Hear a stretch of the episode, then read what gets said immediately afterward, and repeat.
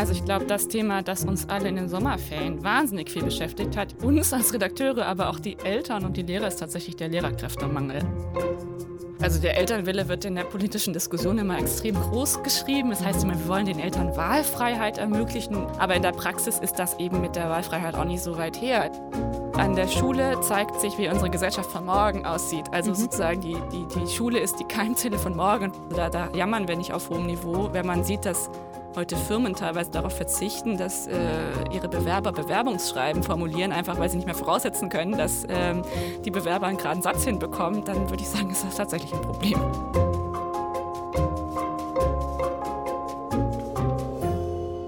Sommerferien sind vorbei und in den meisten Bundesländern ist die Schule schon wieder losgegangen. Höchste Zeit also für die Frage, wie steht es eigentlich um die Schulen und die Bildung in diesem Land? Die Zeitungen sind voll von dem Thema, auch während der Sommerferien. Themen wie Inklusion, Integration, Lehrermangel interessieren auch Sie, unsere Leser, besonders. Unter diesen Artikeln entwickeln sich immer große Diskussionen. Diese Themen wollen wir besprechen heute mit meinem Gast Ricarda Breiten aus der Innenpolitik, die unter anderem sich um das Thema Bildung kümmert. Dies ist eine neue Folge von Welt Insider. Mein Name ist Carla Baum. Schön, dass du da bist, Ricarda. Ja, hallo. Wir starten einfach mal mit einer ganz großen Frage. Und zwar jetzt Schulbeginn, ähm, neue Erstklässler, neue Schüler auf den weiterführenden Schulen. Was sind so die größten Herausforderungen zu Beginn des neuen Schuljahres, wenn du das so aus deiner Arbeit der letzten Monate herauskristallisieren würdest? Also ich glaube, das Thema, das uns alle in den Sommerferien wahnsinnig viel beschäftigt hat, uns als Redakteure, aber auch die Eltern und die Lehrer, ist tatsächlich der Lehrerkräftemangel. Also mhm. ist, der Lehrerverband hat davon gesprochen, dass noch 10.000 Lehrer zu Beginn des Schuljahres fehlen und ähm, extrem viele Stellen auch einfach nur mit Studenten, Pensionären, ähm, Quereinsteigern besetzt sind. Und das ist, glaube ich, eines der Themen, das ganz viele Eltern und auch, ähm, ja, auch Schüler sogar besorgt, weil natürlich nicht klar ist, okay, wenn keine Lehrer da sind, wie sollen wir dann überhaupt was lernen? Wie sollen die Kinder etwas lernen? das war auf jeden Fall das Thema des Sommers und ehrlich gesagt steht es auch zu Beginn des Schuljahres ja nicht so richtig gut. Also viel ja. konnte zwar besetzt werden, aber eben nur mit Aushilfsmöglichkeiten. Das ist, glaube ich, das Megathema und ansonsten, was immer mitschwingt und immer noch präsent ist und wahrscheinlich auch wichtiger wird jetzt in den nächsten Monaten, ist das Thema Integration. Also weil jetzt ganz viele Schüler aus den äh, Willkommens- und Vorbereitungsklassen ins Regelsystem wechseln werden und die Frage ist und wird bleiben, wie schaffen wir es, diese Schüler auch zu integrieren? Also das sind, glaube ich, die zwei aktuellsten Hotspots sozusagen. Bei dem Thema Lehrermangel fand ich es so überraschend, weil ich so das Gefühl hatte, dieses Thema war so ganz plötzlich auf dem Tisch. Also ähm, das muss ja so gewesen sein, dass man plötzlich aufgewacht ist und gedacht hat, ups, wo sind die denn alle? Uns fehlen unfassbar viele Lehrer. Ist das auch so dein Eindruck oder ist das eher so der Blick von außen? Doch, ich teile das. Das Thema ist zwar seit Monaten präsent, aber es ist extrem ähm, medial aufgegriffen worden im Frühsommer, würde ich sagen, mhm. und maßgeblich daran beteiligt war Berlin, weil ja. da sich die Bildungssenatorin hingestellt hat und gesagt hat, uns fehlen hunderte Lehrer zu Beginn des Schuljahres. Und ich glaube, so deutlich hat es schon lange niemand mehr gesagt, vor allem nicht politisch verantwortlich. Und da wurde zum ersten Mal klar, also ich glaube, der Bildungssenat hat auch gesagt, wir haben die Hosen runtergelassen, äh, weil das so eine ehrliche Ansage war, wurde zum ersten Mal klar, was tatsächlich fehlt. Und dann hat man halt auch angefangen, in den anderen Bundesländern nachzufragen. Also ja, Thema war schon immer präsent. So offen hat man es, glaube ich, noch schon lange nicht mehr artikuliert. Was ist, sind da so die Rückmeldungen? Du unterhältst dich ja dann auch viel entsprechend mit äh, Lehrern und äh, Leuten, die an Schulen arbeiten. Was sind da so die größten Sorgen, die damit verbunden sind? Also bedeutet das einfach nur, dass die Lehrer, die da sind, wahnsinnig viel mehr arbeiten müssen oder bedeutet das einfach, dass Unterricht ausfällt, weil es keine Lehrer gibt? Also letzteres heißt es immer nicht. Also mhm. die, und der Unterricht soll äh, gewährleistet sein. Also der Fachunterricht selbst leidet, zumindest in Berlin, da weiß ich es, äh, soll nicht leiden. Aber die Lehrer melden zurück, dass sie viele Aufgaben, die so on top sozusagen zu äh, bewältigen sind, nicht mehr stemmen können. Also gerade äh, in Brennpunktschulen ist es ja extrem wichtig, dass man Klassen teilen kann, dass man ähm, Schüler rausnehmen kann, dass man ähm, auch jetzt das Thema Inklusion, dass man mit den Schülern einzeln arbeiten kann.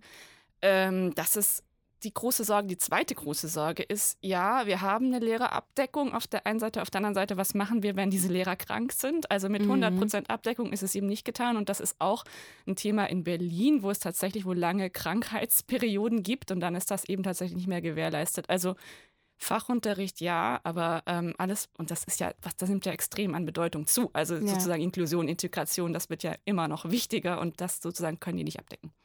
Wenn ich mir so Leserkommentare auch zu dem Thema angucke, dann habe ich immer so das Gefühl, es gibt äh, wie so ein Empathie-Shift hin zu den Lehrern. Also den Lehrern wurde ja früher immer oft gern mal vorgeworfen, ach ja, die können ja alle irgendwie halbe Stellen haben und äh, sich viel um die Familie kümmern und dann haben sie auch noch zwölf Wochen frei im Jahr. Und jetzt so bei diesem Thema Lehrermangel habe ich so das Gefühl, es ist so total das Bewusstsein dafür geschaffen worden, ähm, was die leisten und was eigentlich passiert, wenn die plötzlich, wenn, wenn zu wenige von denen da sind, sozusagen. Also ich habe so das Gefühl, die Figur des Lehrers erlebt gerade einen, einen Schub der Empathie in der öffentlichen Wahrnehmung. Ja, das würde ich auf jeden Fall auch teilen. Mich überrascht das auch so ein bisschen, weil ähm, auf der einen Seite gebe ich dir recht, wir, uns wird zum ersten Mal klar, welche Aufgaben Lehrer eigentlich sozusagen noch nebenbei bewältigen. Auf der anderen Seite frage ich mich auch, ob wir nicht zu sehr gerade auf die Lehrer hören, muss ich mhm. ehrlich sagen. Also ich sage das auch deswegen, weil äh, das ist, ich bringe jetzt nochmal das Beispiel Berlin. Wir haben hier eine äh, Lehrerkräfteabdeckung zu Anfang des Schuljahres mit 140 Prozent. Das heißt, es ist mehr als überbesetzt ähm, sozusagen, um den Fachunterricht abzudecken. Und Aber es fehlen trotzdem hunderte Lehrer. Wie passt äh, das zusammen? Also das ist jetzt sozusagen der Stand äh, zu Anfang des Schuljahres. Die Bildungssenatorin ja. sagt, sie konnte diese hunderte Lehrer einstellen und ist jetzt mit 140 Prozent dabei. Und das sei jetzt ein Stand, der gerade so gut sei. Sie will aber noch weitere 90 einstellen. Ähm, da bin ich, ehrlich gesagt, da habe ich geschluckt, weil ich dachte, wie kann das sein? Also es geht nicht um Sonderpädagogen und sonstige äh, andere Fachkräfte, sondern tatsächlich um Lehrer. Und was jetzt, glaube ich, extrem wichtig ist, und das macht Berlin auch, jetzt mal zu überprüfen, wie ist es eigentlich an den einzelnen Schulen? Also mhm. es gibt durchaus Schulen, da sind auch zu viele Lehrer, die wird man da auch abziehen müssen. Ähm, gleichzeitig äh, gibt es eben viele, wo es nicht der Fall ist. Und deswegen, ja, wir haben viel auf die Lehrer gehört, wir haben viel Empathie für die entwickelt, zu, viel zu Recht, glaube ich. Aber auf der anderen Seite hilft es, glaube ich, auch nochmal zu gucken, auf welchen Schulen ist es tatsächlich ein Problem und wo vielleicht auch nicht.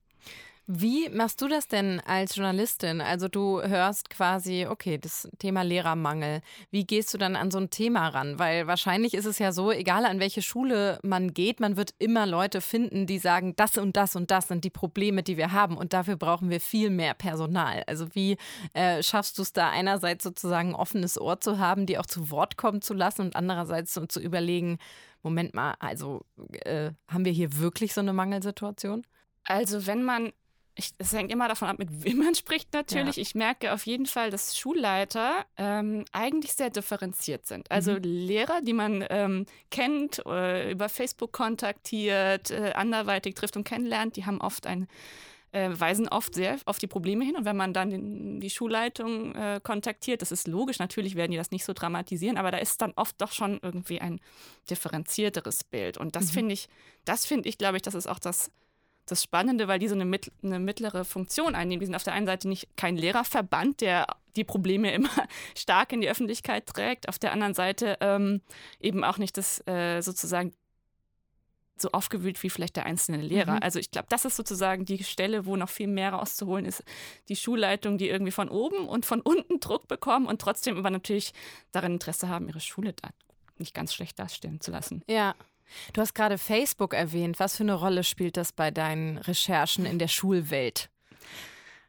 Ähm, eine nicht ganz unwichtige Rolle, mhm. weil ähm, viele Lehrer äh, sich inzwischen in Facebook-Gruppen organisieren. Mhm. Und äh, das sind, äh, wenn man vor allem sozusagen über den eigenen Freundeskreis, Bekanntenkreis, Bekanntenkreis von Redakteuren hinausgehen will, in andere Bundesländer gucken will, keine ganz schlechte Anlaufstelle und vor allem eben auch dann, wenn man auf der Suche ist nach keiner Verbandsstimme oder so. Mhm. Aber was natürlich extrem wichtig ist bei Facebook, das danach zu verifizieren, weil theoretisch kann sich ja jeder in den Facebook-Gruppen aufhalten und sich als Lehrer ausgeben. Das heißt, ich mache das in der Regel so, dass ich tatsächlich mit denen spreche und dann abkläre, ob es in Ordnung ist, wenn ich die Schule noch einmal anrufe und mich dann einfach äh, sozusagen einfach mal nachhake, ob ich mit der Person sprechen kann. Ja. meistens haben die damit überhaupt kein Problem.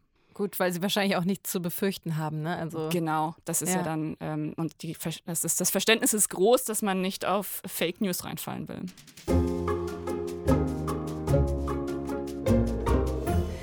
Äh, interessant, was du sagst, weil jeder kennt ja meistens Lehrer in, im Umfeld und ich erlebe das auch bei uns in der Redaktion. Natürlich sind oft die Debatten dann davon geprägt, wer wen kennt und was, äh, was so gespiegelt wird. Aber klar ist es dann total wichtig, so im zweiten Schritt auch einmal so über diesen Bekanntenkreis hinauszugehen, weil es ja, ja überhaupt nicht repräsentativ ist, quasi da nur seine Freunde und Bekannten in, diesen, in diese Recherchen mit einzubeziehen.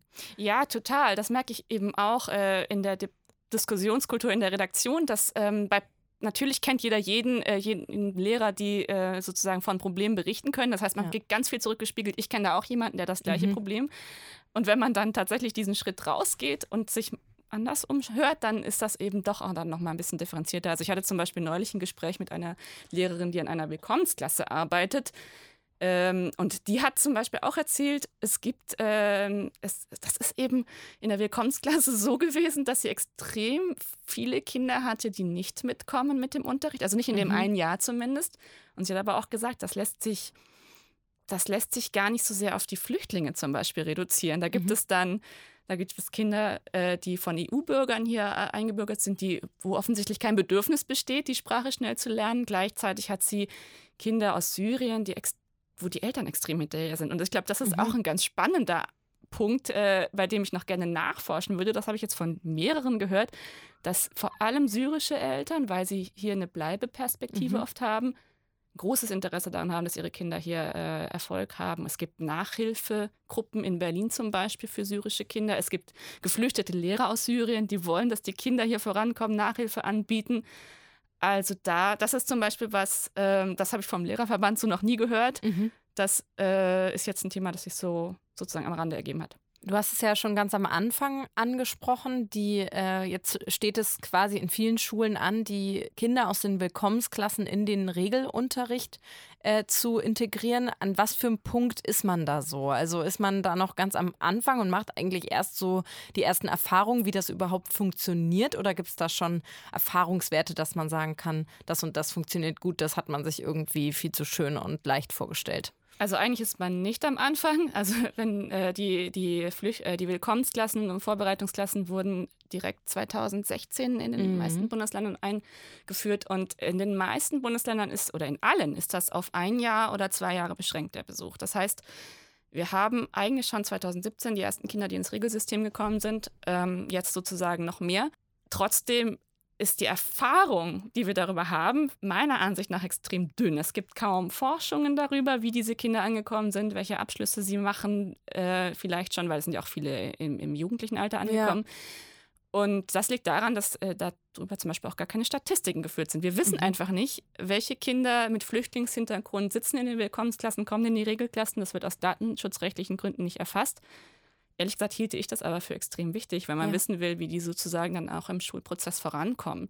Und jetzt langsam äh, entwickelt sich da was. Also es gibt jetzt äh, diverse Forschungsprojekte, die äh, auch repräsentativ über Jahre so äh, Längsschnittstudien sozusagen angehen wollen. Das heißt, wir wissen vielleicht in vier, fünf Jahren, wie gut die angekommen sind, aber eine Schülergeneration ist da dann vielleicht sozusagen schon verloren.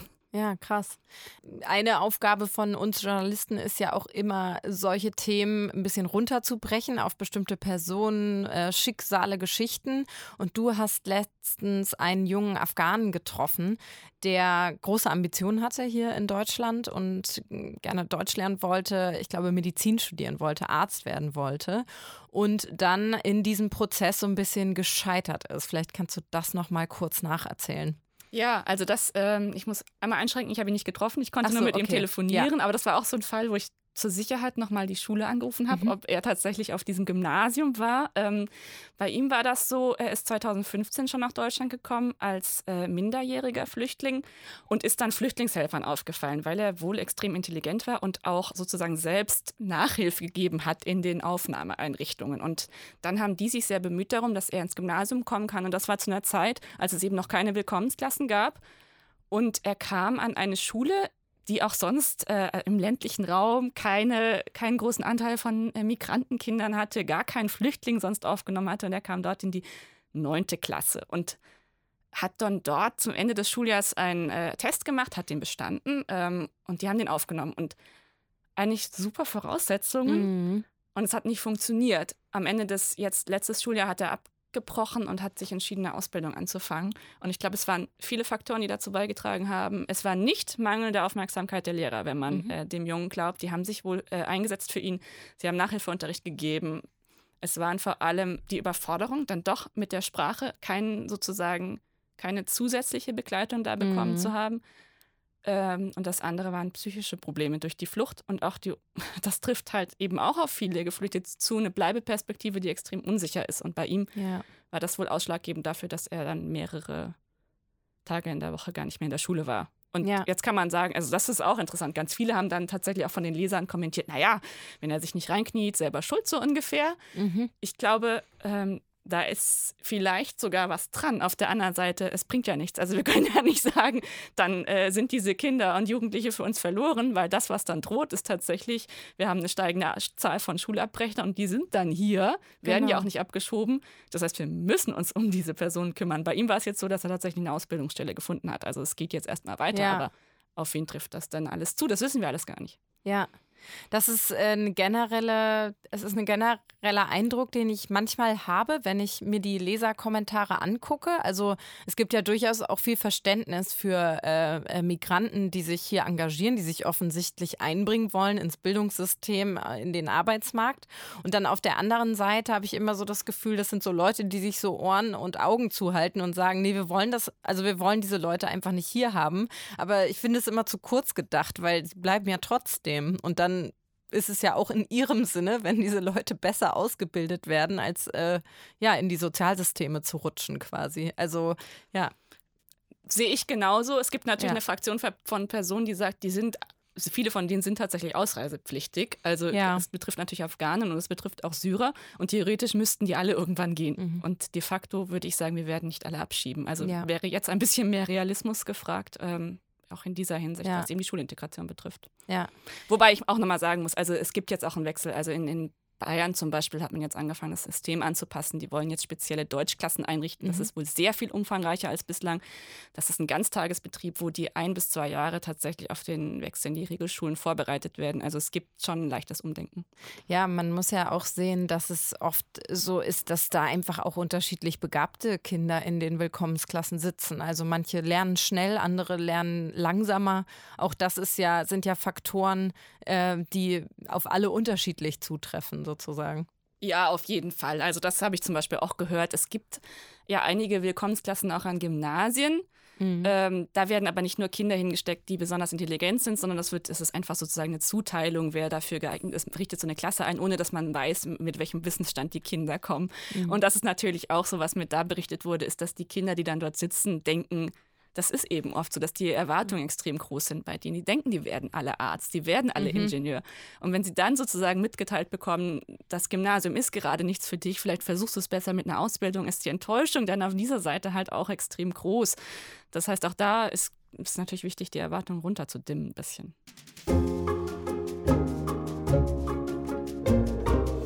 Ein anderes Thema äh, bei dem in den Kommentarspalten immer sehr viel diskutiert wird bei uns, ist Inklusion. Das ähm, im Prinzip äh, ist Inklusion ja äh, eine, eine Art Zielvereinbarung. Also äh, deutschlandweit ist beschlossen worden, wir wollen äh, behinderte und nicht behinderte Schüler mehr und verstärkt auch zusammen lernen lassen.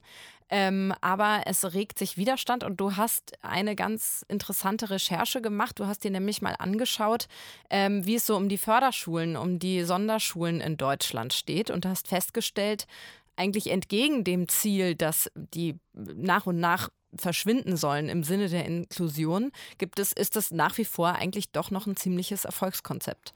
Ja, da muss ich sagen, da war ich selber auch ziemlich naiv. Ich habe mich nämlich auf die Suche gemacht nach einer Förderschule, die schließt. Also mein Eindruck war jetzt so, es werden ja, dachte, es werden einfach viele Förderschulen geschlossen, es wird bestimmt Eltern geben, die protestieren. Hatte mhm. da auch eine Schule in Berlin im Blick, da gab es diese Proteste und dachte, da schreibe ich drüber. Und dann habe ich bei der Recherche festgestellt, nein, diese Schule in Berlin, die wird nun doch nicht geschlossen und in anderen Bundesländern ist das auch nicht mehr so. Natürlich wurden Förderschulen in den vergangenen Jahren geschlossen, aber es gibt gerade jetzt, so würde ich es tatsächlich sehen, in den letzten Monaten da in einigen Bundesländern umdenken. Also mhm. zum Beispiel ähm, im Saarland wird es neue Förderschulen geben für Kinder, die äh, sozial emotional beeinträchtigt sind, wie man es sagt. Mhm. Ähm, äh, in Niedersachsen hat man entschieden, die Förderschulen für, für Kinder mit Lernbeeinträchtigungen jetzt erstmal nicht alle zu schließen, sondern zumindest noch ein bisschen weiterlaufen zu lassen. Und auch in Nordrhein-Westfalen gibt es äh, Überlegungen, ähm, nicht eben zumindest das ein bisschen zurückzubremsen oder zu bremsen, diese Schließung der Förderschulen. Also ja, ich war ehrlich gesagt überrascht, ja. dass, dass so in vielen Bundesländern festgestellt hat. Das war, das war mir nicht klar. Zeigt aber auch, also auf der Seite der Inklusionsbefürworter, die mhm. ja auch eine starke Lobby haben, da gibt es ja auch äh, Eltern von behinderten Kindern, es gibt, äh, die da tatsächlich auch dafür, dafür auf die Straße gehen. Es mhm. gibt, es gibt auch, ja, natürlich äh, auch politisch sozusagen ist der Wille oft da. Aber die sind tatsächlich ein bisschen äh, desillusioniert in dem Moment. Also man kann davon sagen, ich würde mal sagen, so groß war dass die Enttäuschung auf der Seite nicht. Also so ja. bislang würde ich sagen, die Enttäuschung ist gerade sehr groß auf dieser ja. Seite. Woran liegt das denn, dass sich, oder Frage anders gestellt, ich habe oft das Gefühl, dass es so ist, dass Inklusion immer natürlich erstmal sich gut anhört und ähm, sich dann die Fraktion der Befürworter und Gegner eigentlich teilt in die, die sagen, das ist nicht machbar und die sagen, das ist eben machbar. Also äh, Inklusion, natürlich äh, ist das eine äh, so von, vom, von der Sache her erstmal gut, so möglichst viel Kontakt. Äh, Kinder haben zu möglichst unterschiedlichen Gruppen Kontakt, auch untereinander Kontakt.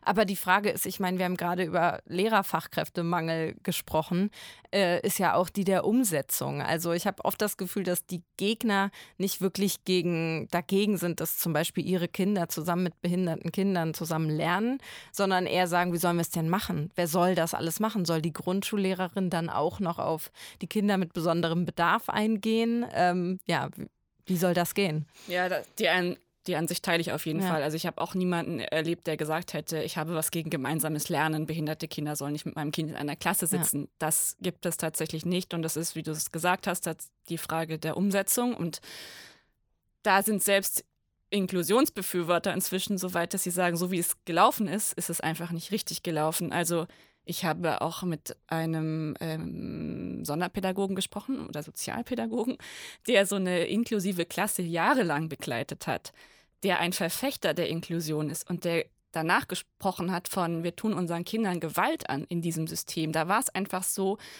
dass Kinder teilweise, ähm, die in der inklusiven Klasse saßen, äh, mit Ritalin äh, ruhig gestellt mhm. wurden, damit sie da nicht zu sehr auffallen.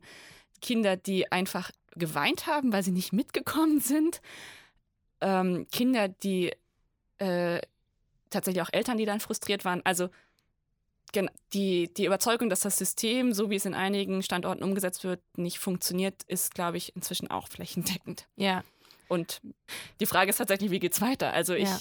ich glaube, wenn man die Inklusion umsetzen will, dann muss man wirklich neu denken. Also diese Nebenstruktur, die vielerorts noch besteht zwischen, wir erlauben auf der einen Seite inklusive Klassen, auf der anderen Seite Förderschulen, gerade für so Fälle wie Personen, die lernbeeinträchtigt sind, wird glaube ich, auf Dauer nicht funktionieren. Also man wird sich für das eine oder andere entscheiden müssen, weil die Zahl an Sonderpädagogen und, und ähm, tatsächlich auch Personen, die sich damit sozusagen äh, Psychologen und so weiter auskennen, die haben wir einfach nicht, um beide mhm. Systeme fort bestehen zu lassen. Und es soll ja auch nicht irgendwann so sein, dass man sich einfach nur entscheiden kann. Also das äh, stellt ja auch die Eltern vor eine riesengroße Herausforderung, was ist jetzt das Beste für mein Kind? Also man möchte ja eigentlich die, äh, Gewissheit haben, dass egal wie man sich entscheidet, egal auf welche Schule das Kind denn kommt, es dort halbwegs gut aufgehoben ist. Also der Elternwille wird in der politischen Diskussion immer extrem groß geschrieben. Das heißt mhm. immer, wir wollen den Eltern Wahlfreiheit ermöglichen. Ich habe den Eindruck, man ist der Überzeugung, dass man damit den Eltern tatsächlich den größten Wunsch erfüllt. Aber in der Praxis ist das eben mit der Wahlfreiheit auch nicht so weit her. Also es gibt Schulleiter, die diese, also Schulleiter von Förderschulen, die diese ähm, Diagnosen äh, bei möglichen förderbedürftigen Kindern durchführen und die den Eltern danach empfehlen, ihr Kind auf die Förderschule mhm. zu schicken, einfach weil sie sagen, wir können ihnen gar nicht empfehlen, dass das Kind inklusiv beschult wird. Und dann ist das mit der Wahlfreiheit natürlich auch nicht weit her. Ich finde, man merkt ja schon an unserer Diskussion jetzt, dass das ein extrem emotionales Thema ist. Also alles, was mit Bildung, Schule zu tun hat, ähm, ist extrem emotional aufgeladen. So erkläre ich mir auch, dass eben so viel diskutiert wird unter den Artikeln. Ähm, wie erklärst du dir das? Warum ist Bildung, Schule, warum geht das irgendwie jedem von uns so nah? Ich glaube, einen Aspekt hast du schon angesprochen, den du gesagt hast, jeder von uns kennt Lehrer und ja. äh, Personen, die sonst als Sozialarbeiter sonst irgendwie im äh, Schulsystem arbeiten. Glaub, und jeder war selbst in der Schule. Also, genau, ja. jeder weiß, wie habe ich das erlebt, wie erlebe ich es gerade bei meinen eigenen Kindern. Das ist, glaube ich, ein großer Faktor. Der andere ist, den ich sehe, ist, oder das merke ich zumindest unter den, äh, in den Leserkommentaren, dass man das Gefühl hat, an der Schule zeigt sich, wie unsere Gesellschaft von morgen aussieht. Also mhm. sozusagen die, die, die Schule ist die Keimzelle von morgen. Und wenn ich merke, oh mein Gott, es gibt hier extrem viel Gewalt es, gegen Lehrer, gegen Schüler, die, äh, die Ergebnisse in den internationalen Vergleichstests, die sinken. Ähm, genau, nicht mal Sprachkenntnisse sozusagen sind, Lesekenntnisse sind mehr vorhanden. Da breitet sich so eine Sorge aus, dass es sozusagen auch in Zukunft bergab geht mit mhm. Deutschland. Dieses Gefühl, ich glaube, für die, für das wir Deutsche sowieso irgendwie ein Fable haben, dass es alles irgendwie nicht so gut läuft, wird da extrem verstärkt. Und deswegen ist das ist das, glaube ich, das Thema, das alle extrem beschäftigt. Äh, ergibt sich da nicht auch für uns Journalisten eine ziemlich große Verantwortung, weil wir tendieren ja auch dazu, oft über Probleme zu berichten und jetzt nicht einfach mal einen Artikel zu schreiben über eine Schule, an der alles einfach nur gut läuft. Also vermitteln wir da teilweise auch den Eltern, den besorgten Eltern sozusagen ein falsches Bild, würdest du sagen?